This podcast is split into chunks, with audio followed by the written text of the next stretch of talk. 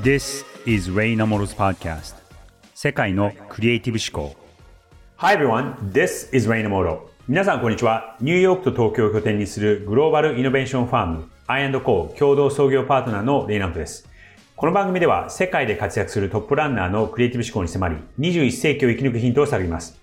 今回のゲストも先週に引き続きナイキに27年間勤務してチーフマーケティングオフィサーを務め昨年出版したマーケティングとブランディングに関する本 Emotion by Design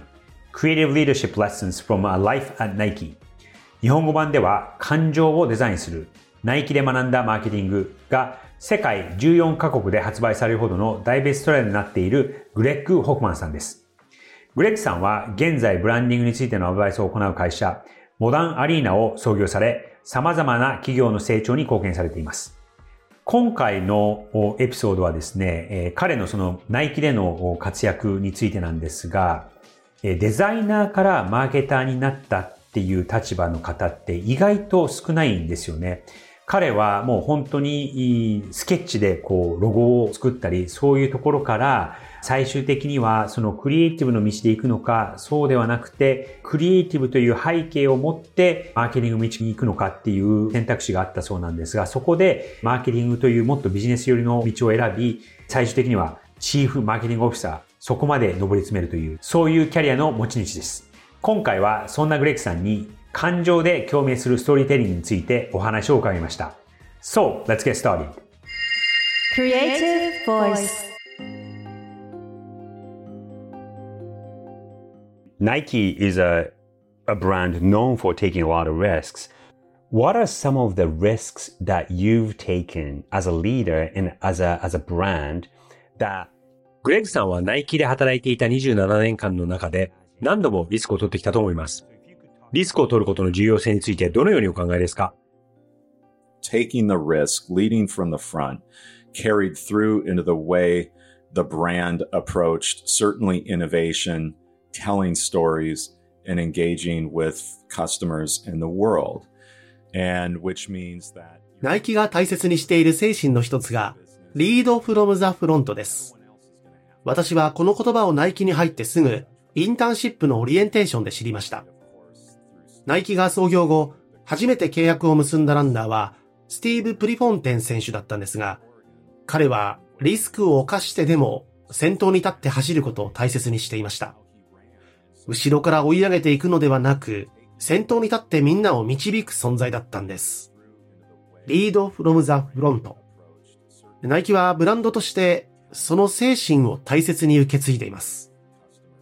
Every step of the way, I saw that idea of creative risk taking come to life, certainly in culture. And, and just from a personal standpoint, you know, I was faced with having to make a decision between do I go down the design route and continue to grow, or do I go down the marketing route? Because I was always 私のキャリアもリスクを取ることで前進してきました。2010年、そのままデザインの道を歩むのか、それとも マーケティングの道に進むのか、大きな決断を迫られたんです。マーケティングの道に進むのはリスクがありました。ブランドのアイデンティティを世界にどう届けていくのかという大きな責任が伴いますし、成功の保証はありませんでした。ただ、私は最終的にマーケティングの道を選びました。自分ならクリエイティブなリーダーシップを発揮することができると思ったからです。I've never looked at failure as failure. To me, failure is not only the price of innovation, failure is simply the steps on the way to success. Because let's face it. リスクを取っていい結果が出なかったとしても、それは失敗ではありません。成功へたどり着くための単なるステップだと思います。陸上競技だってビジネスだって同じです。失敗のように見えたとしても失敗ではありません。イノベーションを生み出すためには避けては通れない道のりなんです。ナイキは昨日よりも今日が良くなるように、みんなのために、社会のために、信念を持ってリスクを取っています。いつもうまくいくとは限りませんが、リスクが伴っても、誰かが最初の一歩を踏み出さなければいけないんです。You know, at the end of the day, a culture where people don't have to ask for permission to use their imagination. People are allowed to dream. They're allowed to ask those questions, what if and why not? Um, this is a business. スポーツの世界を見れば、リスクを取ることの重要性は明らかです。サッカーのブラジル代表のプレーを思い浮かべてください。他の多くのサッカーチームが選手の個性を排除し、それぞれの役割に徹することを求めますが、ブラジルは違います。素晴らしい試合をするために、選手それぞれの創造性や個性を尊重した上で、自由なプレーを許しているんです。そういうリスクを取ったからこそ、世界で唯一、ワールドカップで5回も優勝するという偉業が成し遂げられるんです。ビジネスでも同じように、素晴らしい結果を生むためには安全なことばかりしていてはいけません。リスクを取ることが重要です。There's an episode in your book about uh, the photo shoot that you were doing with the Brazilian national uh, team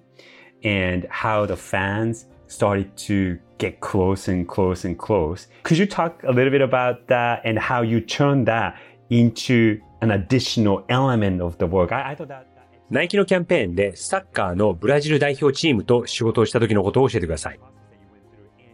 Brazil's success not only belongs to the team, but it belongs to the people too. And so there's this incredible unifying power that football has, and the hopes and dreams of Brazilians carried on through these amazing athletes. And so ナイキがサッカーのブラジル代表のプレースタイルを世界中の人々に紹介するというキャンペーンを行った時のことです。その時、私はカメラマンたちとブラジルに行って、スタジアムの中で撮影をしていたんですが、そこで思わぬハプニングがありました。スタジアムのセキュリティがしっかりしていなかったので、撮影の様子を見ようと地元の人たちがフェンスを越えて押し寄せてしまったんです。私たちは予想外の出来事にハラハラしました。でも、選手の方を見てみたら、入れてあげればいいんじゃないか、という感じだったんです。その時に、ブラジルの選手とファンの絆の強さに気づかされました。ブラジル代表が強いのは、応援するファンの夢や希望を選手一人一人が背負っているからだったんです。サッカーの持つ素晴らしい団結力がチームのみならず国民全体を一つにしていました。そこで私はナイキのキャンペーンにも地元のサッカーファンに参加してもらうことにしたんです。最終的にこのアイデアは大成功でした。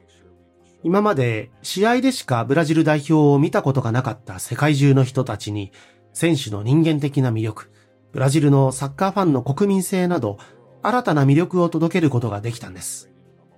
全く予定外のことでしたが、リスクを取って成功法ではない道を選ぶことで、より奥深い作品を作ることができました。見た人の心を揺さぶり、感情的につながってこそ、忘れられないストーリーとして人々の胸に刻まれるんだと思います。Uh, one of the recent campaigns that that, that you talk about and that I'd like to bring up is uh, Dream Crazy. If you believe, you know, believe in something, even if you, you risk everything, is a risky proposition to, to make. So, アメリカンフットボールのコリン・キャパニック選手を起用した Dream Crazy 馬鹿げた夢を見ようというキャンペーンもナイキがリスクを取った代表例ではないかと思います。2016年、キャパニック選手は黒人をはじめとした有色人種への差別に抗議するために NFL の試合で国歌斉唱中に起立することを拒否。その抗議の仕方については世間で賛否が分かれていました。こうしたハイリスクなキャンペーンを行った際、社内ではどんな議論が行われていたんですか？Was it a, a risk in the moment? Yeah, but again, I think it was just another example of what the brand had always been doing. It was not out of character. It was its character to do so. And certainly for me, 歴史を振り返ると、ヨーロッパのサッカー界が人種差別で大きく揺れていた2006年頃から、ナイキは人種差別に対して声を上げることが大切だ。立ち向かおうというメッセージを発信し続けてきました。そして2017年には平等をテーマにしたキャンペーンを実施しました。フィールドやコートでは対等なのに、なぜそこを一歩出ると対等に見てもらえないのか、そういった黒人のアスリートの声を届けてきました。こうした流れの中で、2018年、ナイキは Just Do It というスローガンの30周年キャンペーンで、キャパニック選手の何かを信じろ。たとえそれが全てを犠牲にするとしても、という力強いメッセージを紹介したんです。ナイキは Just Do It の30年目の節目で、大きな夢を見ることの大切さを改めて訴えたいと考えていました。子供の頃はみんな大きな夢を持っていますが、大人になるにつれて私たちは夢を見失い、リスクを冒さず安全な選択をするようになっていきます。そんな中、キャパニック選手は人種の平等という大きな夢を描き、リスクを取って信念を貫いたわけですから、彼の言葉は多くの人の胸に響くのではないかと思ったんです。ナイキにとって抗議の仕方について賛否両論あったキャパニック選手を起用することにリスクがなかったわけではありません。ただ、ナイキは常にリスクを取ってきたブランドなので、特別なこととは考えていません。今振り返ってみても素晴らしいキャンペーンだったと思います。私は個人的にもキャパニック選手と共通点が多いんです。二人とも黒人と白人の両親のもとに生まれ、養子に出されて白人家庭で育ちました。育った地域にほとんど黒人がいなかったことも似ていて、私たちは人種差別に立ち向かいながら生きてきました。彼とランチをした時には、まるで若い時の自分を見ているような気持ちになったほどです。そのくらい境遇が似ていました。だから、 Dream Crazy のキャンペーンについて議論していた時も、マーケティングのトップとしてだけ考えるのではなく、人種差別を経験した当事者の目線でも、嘘偽りのないストーリーを伝えることの意義を冷静に考えました。大切なのは、見た人の心を揺さぶり、決して忘れられないような作品を世に送り出すことだと思います。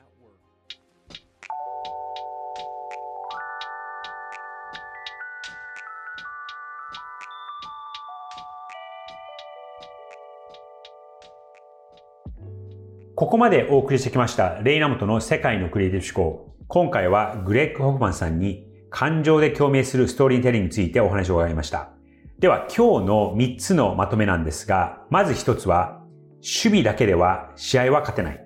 2つ目に勝つだけではなく勝ち方が重要だ。そして3つ目に人間的であれ、感情をデザインせよ、レガシーを残せ。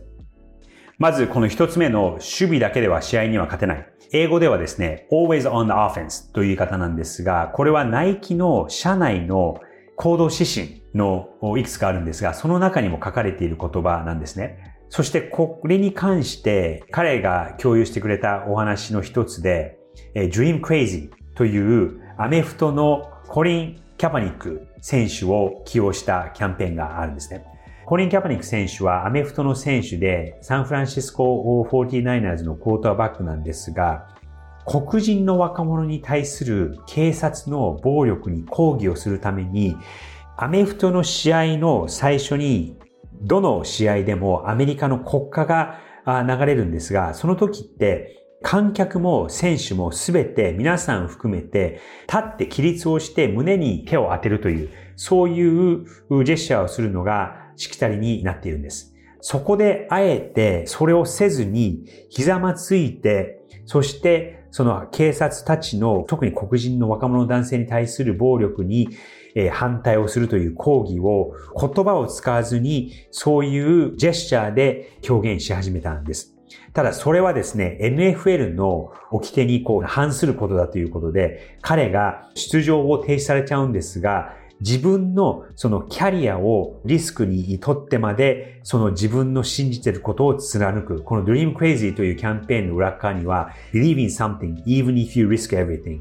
すべてを棒に振ってでも何かをちゃんと信じることが大切だ。信念を持て。というそういうメッセージが込められたキャンペーンなんですが、その姿勢っていうのが、こう常に守備で守るだけではなくて、ちゃんとその攻撃をするっていうことを、姿勢を表すっていうことが大事だっていうことを、グレッグさんはおっしゃっていたので、この always on the offense。彼もその、話していても、こう、前のめりで話していたりとか、その、威圧するっていうよりかは、常にこう、ただ、リラックスしてるだけではなくて、常にこう、攻めの精神を持ってるっていうのが、すごく伝わってきました。二つ目に、この勝つだけではなく、勝ち方が重要だという言葉なんですが、これはですね、英語で言うと、It's not just the fact that you win, but it's how you win ということをおっしゃられているんですが、これは、ブラジルのサッカーチームが体現している言葉なんですね。サッカーというのはやっぱりそのチームごとの色というかチームのスタイルがあって、それって結構国ごとにすごく出るところがあるんです。で、ブラジルのチームというのは、プレーの仕方がすごくこうクリエイティブでこう見ていてこうワクワクするようなサンバの踊りのような感じで、ブラジルのポルトガル語ではジンガという言葉があるんですが、それはそのスタイルだったりとか、その自信を持ったジェスチャーの表し方みたいな言葉なんですが、そのジンガを持ってプレーを楽しもうぜ、みたいな、そういう精神がそのプレイにも出ている。なので、ただ勝つだけではなくて、やっぱりその勝ち方が重要なんだっていうことは、グレグさんおっしゃっていて、ナイキもその90年代後半だったと思うんですが、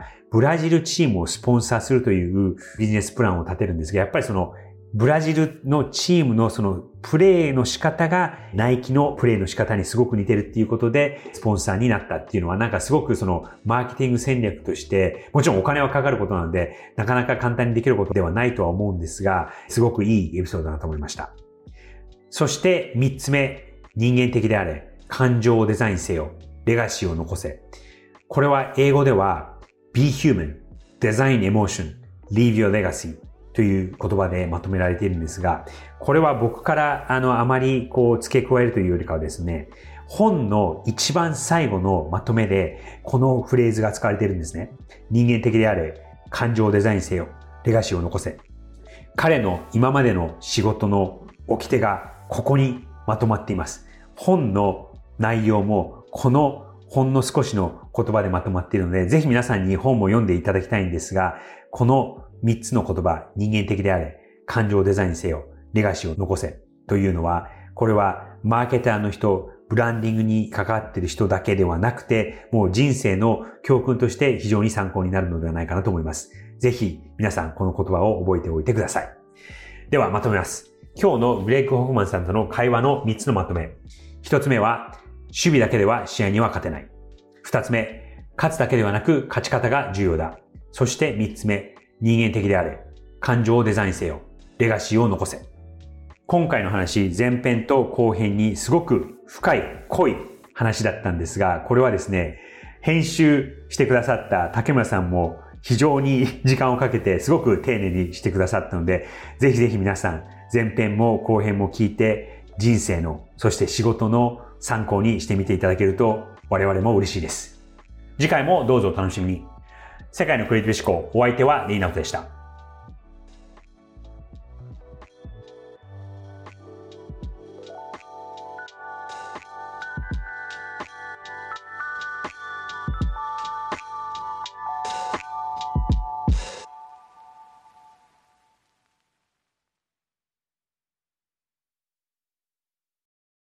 デジタルガレージは